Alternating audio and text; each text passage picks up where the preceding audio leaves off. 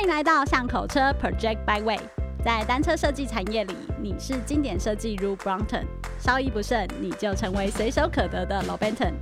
我们找来业界代表性的设计师们畅谈，看看他们是否在这场战役中顺利的存活下来，还是就此消失在圈子中呢？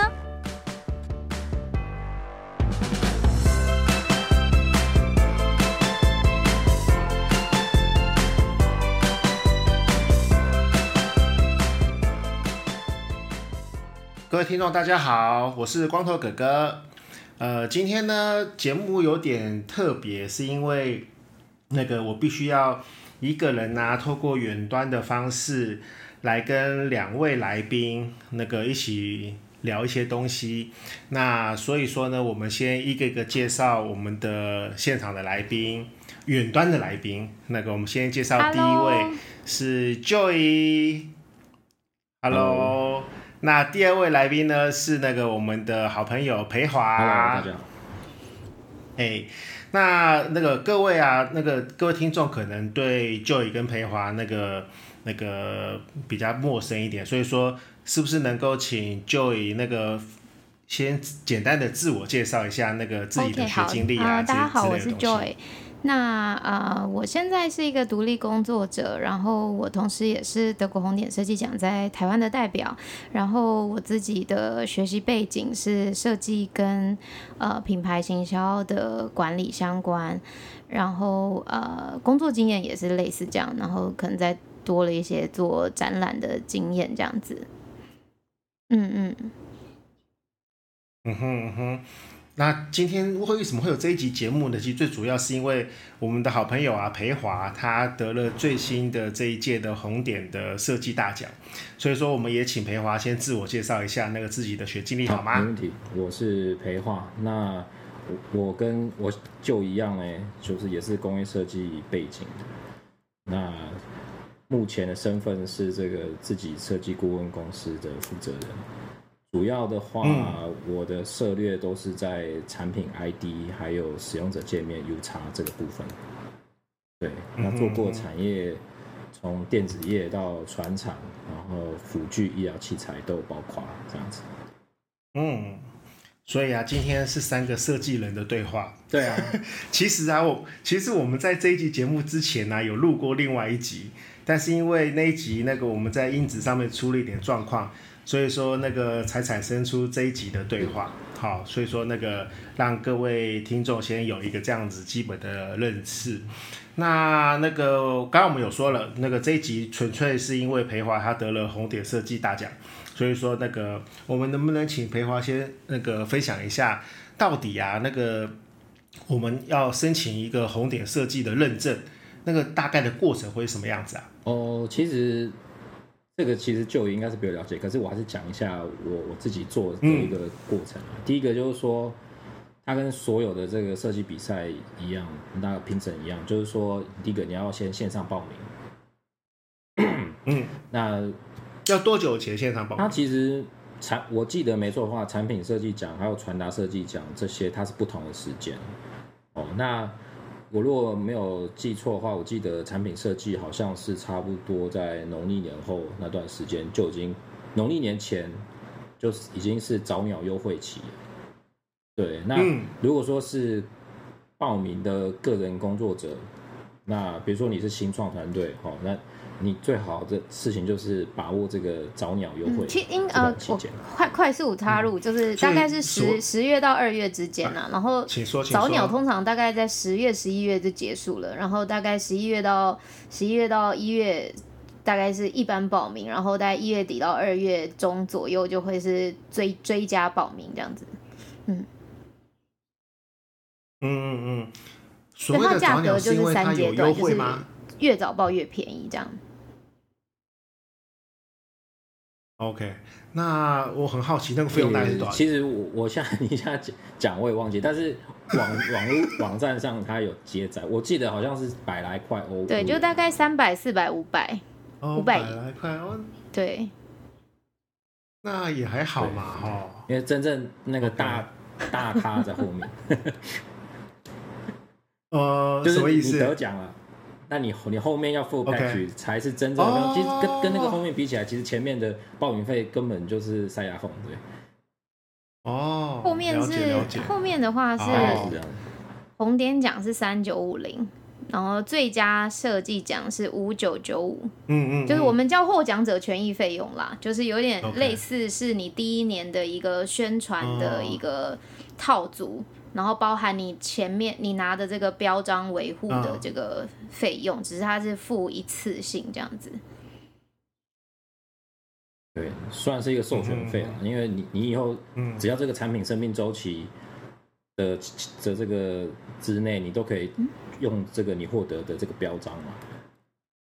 对，对，那那所以培华，你刚刚分享到说，呃，第一阶段是先申请嘛，对不对？那之后的话就是说，OK，那你你上了他们网站报名之后，那你要上传你这个产产品的照片。哦，还有英文的文案，对，对这个蛮重要的，因为有一些产品它可能不是这么容易，就是 在很容易在短时间当中了解，那你要用很、哦、很精简的话跟把这个精神给传达出来，对，那其实就是说你、嗯哦、有，有对你前面讲的越精准，然后你的那个文案越完善，其实你后面要修改跟花校稿时间就会越少。这个也是，嗯、就是反正你、嗯、你你早做晚做都要做啦。那早做当然是比较是是是。那在上传完这些东西的话，那再来其实最重要一件事情就是你的那个产品啊，你要寄送到评审的会场。那会场在哪边？在德国。在德国。就是在德国。所以说，假设你今天坐了一艘船，你要把它运到德国去啊？哎，就以那个，这我就不知道。这它其实有分大小，它有分大小啊，就是说。呃有一些太大，上次我好像有聊过，比如说你是室内设计或是建筑这种没有办法搬的，它可能它可能是用数位平整的方式，用其他方式。但是产品本身，比如说那种可以开的车子啦，然后电动轮椅啦、脚踏车这种起码可以移动，他都会强烈建议你，就是说要到达评审会场。嗯，对。然后这个运费都是要自己负负担，自己负。OK。所以我我我是觉得说。呃，以下目前这样子的话，其实对在欧洲有分公司，或是它本身就是欧盟公司的这个产品，其实是比比较方便的。嗯嗯嗯，对嗯。那对我们来讲的话，比较麻烦是要报关。对，因为即便是你寄一台样车去，它它也是你那个报关的程序其实是跑不掉，所以中间这段我也。花了蛮多的时间跟这个物物流的公司啊，然后去，甚至就是请教朋友的贸易公司，就说，哎，这个东西要怎么做？因为我后来才知道，说我虽然只是寄一台脚踏车去，可是我要申请车子的产地证明啊。哦，比如说是说这个产地证明，就是说我我要证明这台车就是它的原产地在哪边。比如说我我是台湾，我要申请说我这是台湾制造的一些认这些认证，跟经济部啊、商业部这些。啊，它有一定的程序啊。那这个报关的话，你可以委托人家做，你也可以自己做。啊，对，就是就是看看要怎么样去进行，这个蛮重要的。嗯，哦，就是产品寄送啊，这个是一个蛮关键的。对，那寄送过去之后呢，就是在他们会有规定的时间，那他们就是会做一个评审，就是评审团会到现场，然后有一个评分什么，那最后是等待结果通知嘛。就说，哎，你是不是？这个入围就是中奖这样子。那得奖之后，他就会发一个信给你一个通知，然后就问你说你愿不愿意接受。我有听过，也是有没有接受的。这个这个其实还蛮有趣的。那那他去参加干嘛？欸，其实我我我觉得这不一定哦，因为你看哦，因为你后我们刚刚有提到嘛，就就你刚刚有提到说，其实你后面这个授权这个 package 其实它是不少金额的。对啊，那如果说我今天只是想要证明一下，就是说我的设计也是有这样的 label 的话，某种程度上你是可以只缴报名费。嗯，对对，只是说好像好像有这个道理。这这个就是一个，对这个，这是反正我是就是因为我本身就评估过，就是说哎是这个情况，所以那时候就是接受这个授权。那后面的话就是他们就会指引你，就是一步一步该做什么事情，比如说缴费，然后有些 package 可以选购。哦，然后费用有些退税，因为我们不是不是欧盟的这个国家，它有些欧盟的税是可以退的。对，那后面的话就是说，因为你我们要把那个材料交付年鉴去印制嘛，有一些教稿啊，哦，或是看那个刊物的一些，比如说我们打错字啊，或是你之前的文案，你有没有什么想要再修改部分？这个是最后一次机会，必须小小的更正一下，就是。因为 那个，其实获奖者权益费用是不能不买的，嗯、因为它其实是有在我们的参赛条款里面有写，所以它是一个正式合约。它等于是说你是同意了这个，同意说如果你得奖之后，你也会购买获奖者的权益，所以你才来参赛。然后我觉得这个是在。就是作为红点代表的身份，我必须要就是重新的 claim 一下这件事情。对对对，了解了解了解了解。对对对对。然后，但是的就是的确就是有一些呃有一些朋友们，他们是呃觉得这个过程只要他可以跟自己证明就可以，所以他他可能就呃。最最后，他可能就说他要取消这个报名，所以就等于说他其实可能有得到这个获奖的结果，嗯、但他选择不购买这个获奖者的这个权益，嗯、所以就会变成说他就等于他原本的这个、嗯、呃报名就等于把他这个 submission 给取消掉，这样子。嗯嗯嗯嗯嗯嗯嗯 OK，然后我这边有一个问题就是呃。这个部分是要问 Joy 的啦，哈，就是，呃，如果未来那个有台湾的这些呃，不管是朋友啊或者厂商啊，他们想要去递递件那个去申请那个红点认证的话，那个在初期的这个部分，就还没有获奖之前的这个部分，那个台湾这边有什么样的协助吗？呃，我们不管是我或者是我们同事，就是说在参赛前他有。呃，任何的问题我们都会协助他。那我自己这边目前是有负责一些，因为每年就是德国这边他会呃给我一些呃有给我一些要要希望我可以协助的一些参赛者，所以我就是协助我所负责的这些这些企业。的部分，然后就是看一下，通常我们都还蛮密切联系的。嗯嗯、就是说，他们如果今年已经有盘点出说，他们今年有整个产品线是哪些，那有哪一些是他们认为有一些优势，想要来报名的，然后他们就可能会提出来讨论说，哎、嗯，这适不适合啊？然后怎么去表述这个产品啊？嗯、或者他会在哪一个类别里面会比较有机会啊？或者他在不同的类别参赛，他会。呃，被用什么样子的角度来检视？嗯、我举个例来说好了，比如说，如果你是一个多功能的产品，它既是手电筒，嗯、然后它又是什么呃行动电源，然后它可能呃假设它又是一个玩具好了，嗯、那其实 suppose 你是可以选有三个产业别，你都可以去选择嘛，嗯、就是你可以选择它是一个消费性的电子产品，你可能也可以选择它是呃，就是我们有一个叫 fun and leisure，就是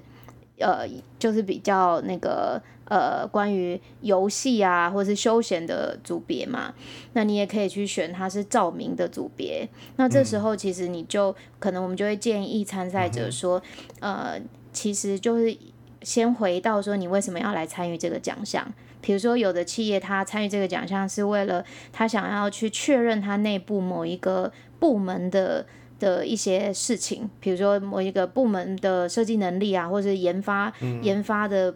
的东西在这个产业是不是会吸引人的啊？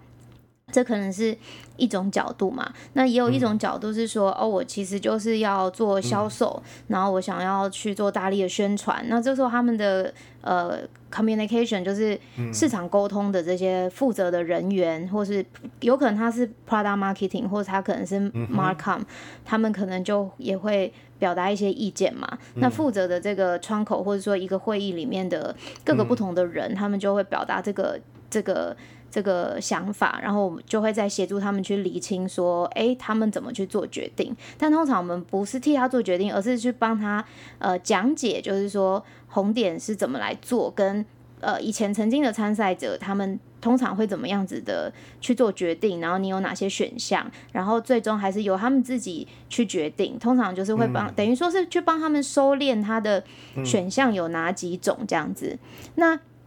那呃，在在一般的、嗯、呃，一般就是不在不在我这边负责的部分呢，我们也有另外一个客服的窗口，他是会协助大家来做这些事情。嗯，那刚刚我们培华已经分享完了，就是怎么样去申请红点设计的这个过程嘛，嗯嗯嗯对不对？那 Joy 这边呢，那个我想问的就是。像这样子一个自行车类别的那个产品送到你们红点去了以后，嗯、到底它的那个呃，其实整个红点奖的评选标准是有九九九个评选标准，它是一致的。那基本上就是跟我们学，因为我们现在我们三个人全部都是学工业设计的，嗯、所以 基本上就是在我们要。学习工业设计的这一路上被要求的那些东西，比如说，哎、欸，造型啊，OK，你早就忘记，嗯、我们来复习一下。我早就忘记了。请请 Joy 老师来复习一下。好，就比如说，包含你的你你的造型啊，然后包含你的情感象征啊，你的材料啊，创新性啊，功能性啊，人体工学啊，环保性啊，周边系统整合啊，这些都是呃我们有大会列出来的评选标准。嗯、但是我觉得在不同的产业别里面呢，其实它是一个。动态专家制的评选过程，它不是说我我们没有一个表格说哦，这九项分别是什么十趴、二十趴、三十趴，然后去加总这样子。我们的评选是现场，它会分组，就比如说以产品奖来说，大概会有四十个国际评审会飞到我们德国 Essen 的这个评选现场。那那个评选现场就是很像是那种你知道工业区那种大仓库，就是很长很长很长这样子，然后它就会分成。不同的组别，它就会分成不同的区，把产品通通都摆上嘛。然后呢，大概每一组平均是三到四位的评审委员，加上一位呃主持人，还有两位助理。然后呢，在评选之前呢，就是助理跟物流人员会把所有的产品都放好，然后助理也会确认你所有的产品的细节，就是。是不是都有缴交？然后他确保他们自己了解这个你交来的素材。如果他们有疑问的话，他们就要去做功课，以确保他们在现场有办法去回答评审委员的问题。然后在现场评审的时候呢，基本上就是评审委员会先有大概半个小时到一个小时的时间，因为每件作品旁边都会放着你所缴交的五百到一千两百字的说明牌，所以评审委员会先去玩过他们那个组所有的产品，看完那些说明牌。然后等大家都觉得他们看完 OK 之后，他们就会被集合。第一轮的时候就是选择 in 或是 out，就是说评审委员就是基本上只要在那一轮，嗯、只要有三到四位里面，只要有一位委员认为你的产品应该要晋级，就能够晋级。对。然后，如果是三票一致觉得说这不需要讨论，就是 out，那这那个就是 out。然后第二轮的时候呢，他们就会重重复确认所有晋级的产品，这时候就是必须要三票里面有两票同意他能够拿到红点标章，这个产品才能够拿到红点标章。对，如果他没办法拿到两票，还是维持一票，他那个这个产品就会 out。对，然后在第三轮的时候呢，就会是在一件产品一件产品看，然后从刚刚那轮里面已经选出的红点标章这些产品里面去选每一个产业的前三名，就是 BOB，就是最佳设计奖。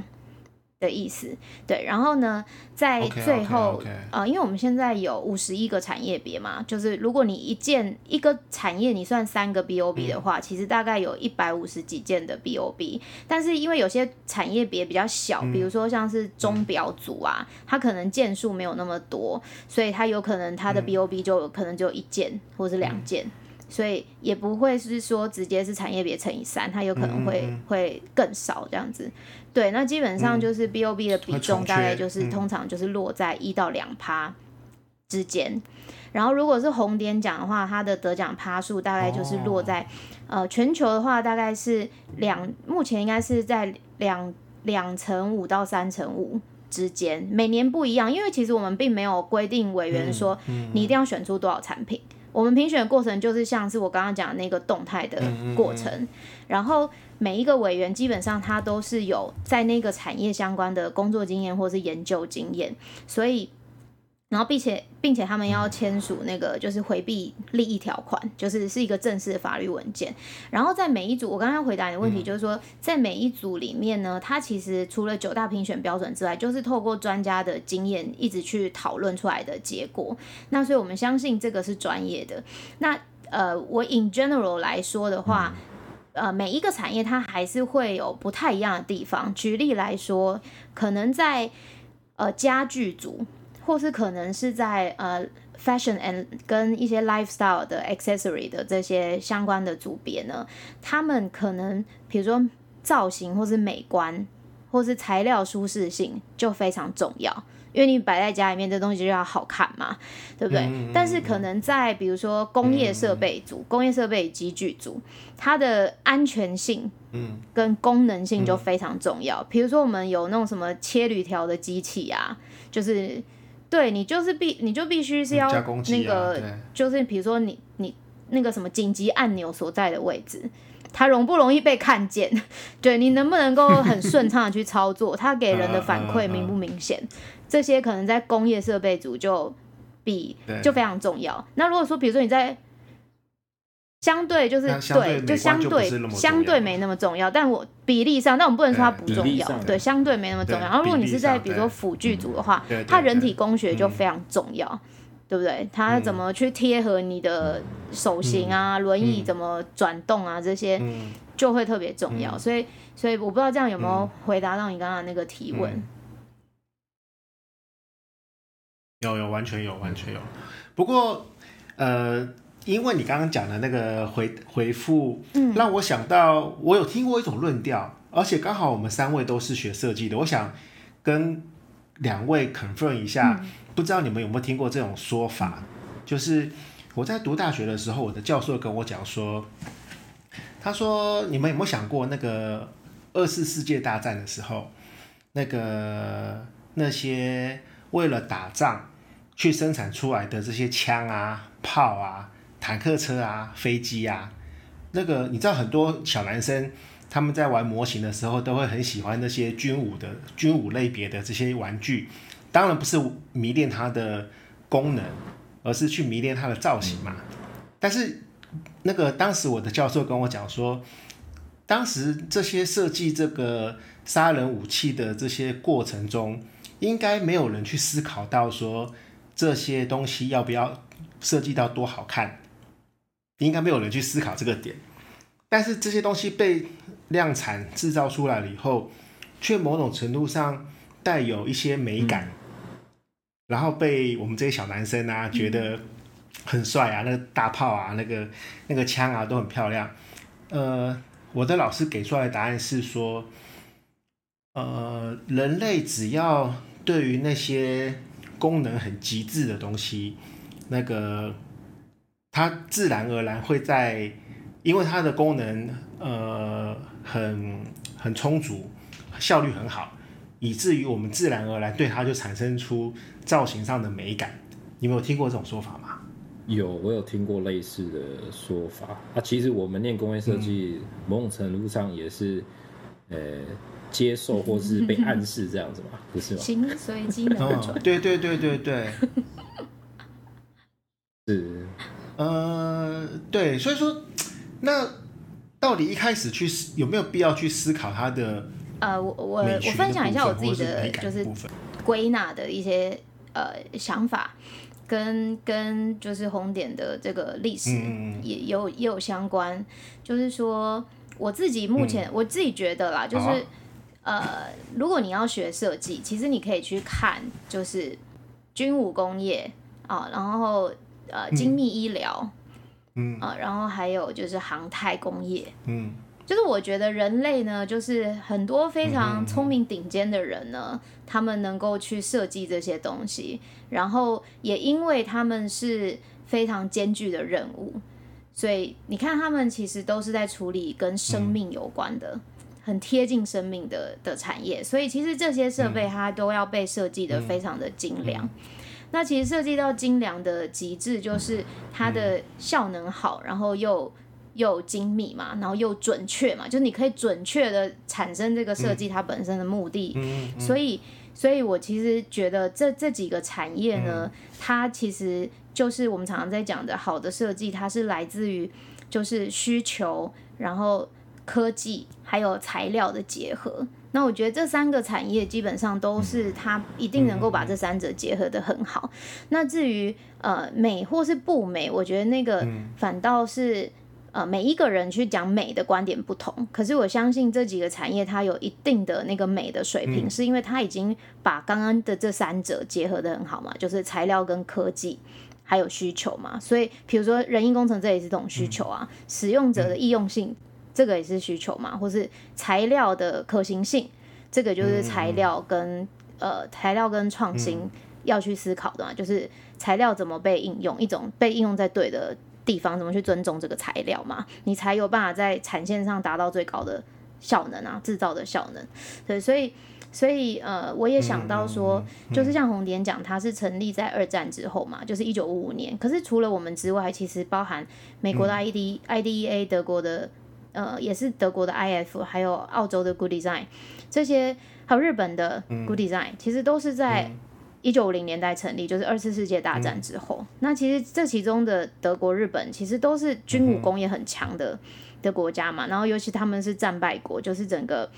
城市被摧毁，嗯嗯、所以他整个要重新建造这个城市，他们要开始去思考民生经济。而且在那个时代，尤其像是德国人，他们其实就在战后有一种反战的情绪，跟去思思索，就是战后。就战争的意义，还有战后重生之后，他们人生的幸福到底是什么？所以就是他们刚好就是整个呃经济上要去重新发展民生经济的民生工业的时候呢，其实就是因为有很多其实在以前很能够去设计这些精良的军武产品的这些制造商，他们也必须要转型。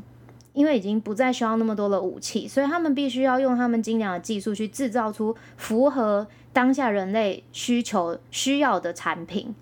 所以他们那时候也才在那个时候，他开始去倡议说，好的设计是什么？因为工业设计大概是一九三零年左右成为一种职业的嘛。然后经过就是战争之后重新要思考的时候，就在想设计会不会是一个那个时候的显学，它可以协助制造业从更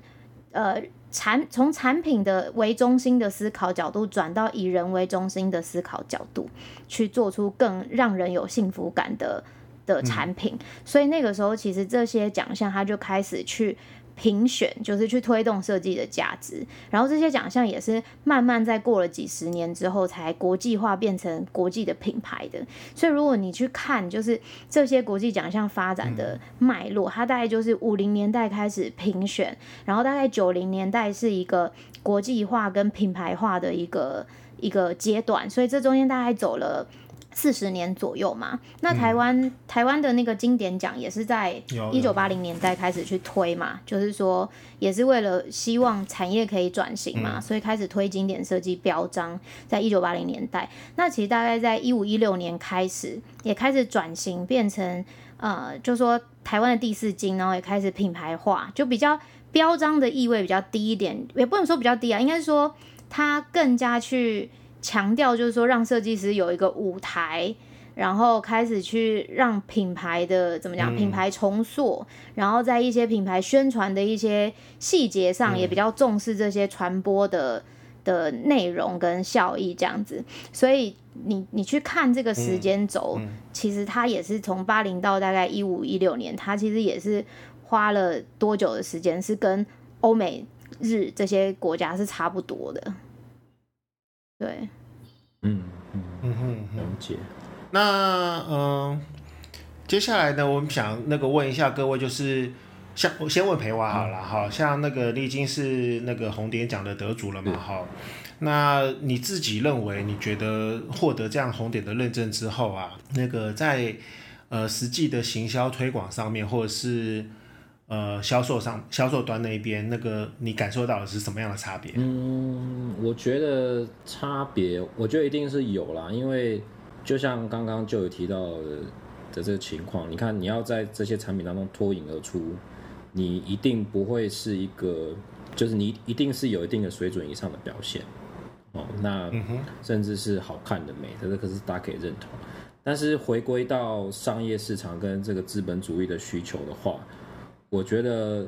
这个东西它需要在适当的时间，然后用适当的资源去发挥它最大的效益。嗯嗯嗯。那我们现在遇到问题是说，这个的确是因为有因为红点这样表达，然后获得更多的询问，然后在欧洲外销这边。的伙伴也也觉得说，哎，这个是一个很好 promote 的一个东西，那大家都非常的迫切。嗯、但是遇到一个问题，嗯、就是说现在这个自行车这供应链塞车，这个交期这个部分，啊，那大家都碰到了，对，大家都碰到了，对，所以就是我我手上没枪，我也没有办法。他说他打多准，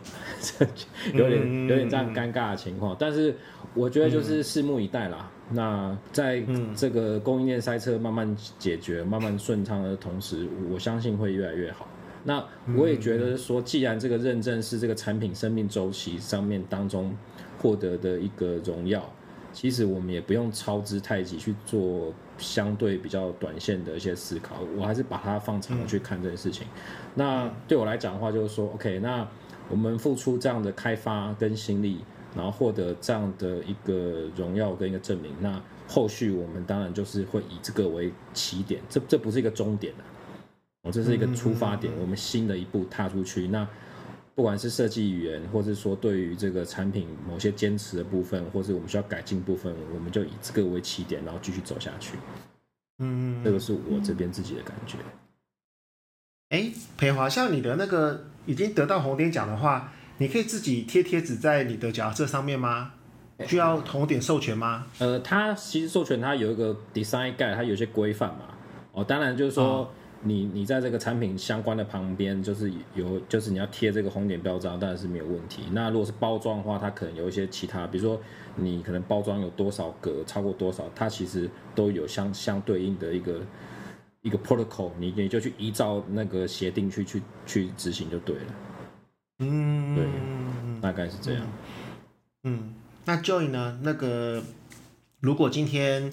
呃，一个产品它已经获得你们的这个标章以后，你们会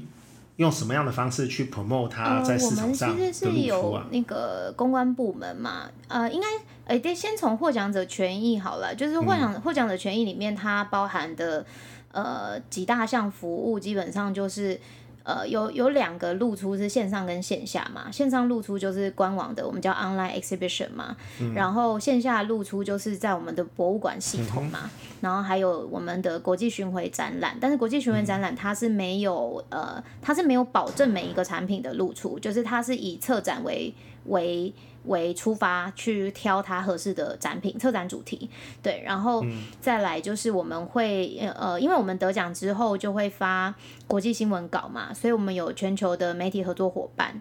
然后这些媒体合作伙伴呢，它是有不同产业的，比如说像像是比如说可能有的它是呃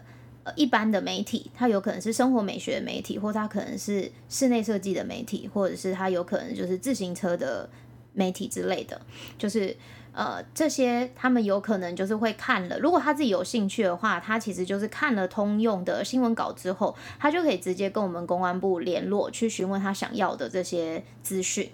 对，然后这个新闻稿我们也会提供给所有的这些得奖者，嗯、那所以得奖者他自己也可以靠他的 network 去发。然后我觉得这部分是呃，对企业来说是很容易，因为他们一定都会有公关。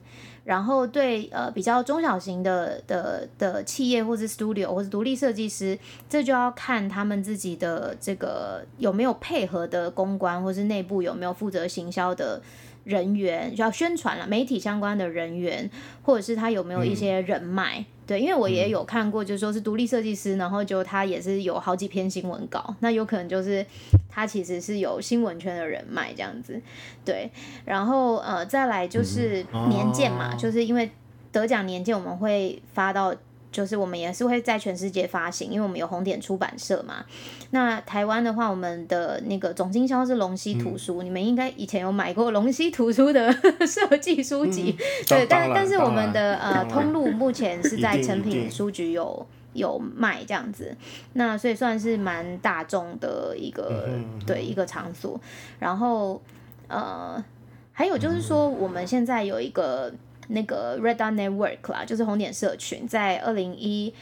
八年底刚刚推出的一个。呃，对不起，二零一九年底刚推出的一个服务，就它有其实有点像是一个线上的一个俱乐部的概念，就是说，如果你是得过红点奖，像在二零二零年，如果你是红点奖的得主，你等于是无条件的可以加入这个俱乐部的资格审查，然后它是用一年一千块呃欧元的年费，它可以扣抵两件的报名，那因为一件的报名就大概一万多了嘛。所以其实等于是没有什么额外费用，哦、然后这里面报越多越划算，就是比如说你你那两件，你可能可以加很多什么 additional material 啊 什么的，都不用都不用再加钱这样子。对，因为如果平常你单报，如果你要这边缴一堆素材，你可能就要再加钱什么的。但那个就就就直接等于说你有两件免费，然后你可以选择拿两件免费这样子。然后它就里面也有一些。就是它有点像那个线上黄页，就是比如说有一些，比如说日本企业的会员，然后他的可能他的 CEO 或他 VP 的联络方式都在里面，然后他们也是红点社群的人嘛，所以如果你跟他有业务相关，你其实也可以直接跟他联络，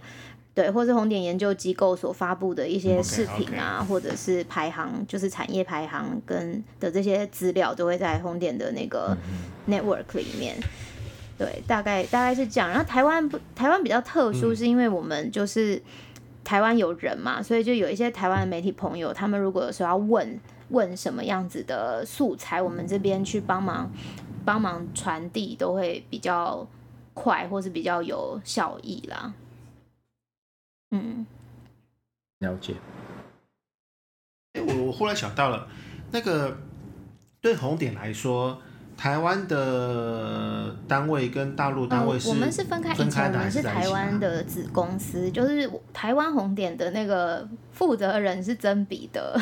曾彼得就是 Professor Doctor Peter Zack，他就是红点的 CEO，所以呃等于台湾公司就是百分之百由德国红点持股，oh. 然后对，所以呃。但是在台湾，以前我是我是执行总监嘛，所以等于说日常的这些 operation 是我这边在处理。嗯，对，但是是直属德国。然后呃，在呃厦门这边的话呢，是呃，其实我有点忘记他们的全名，但是那个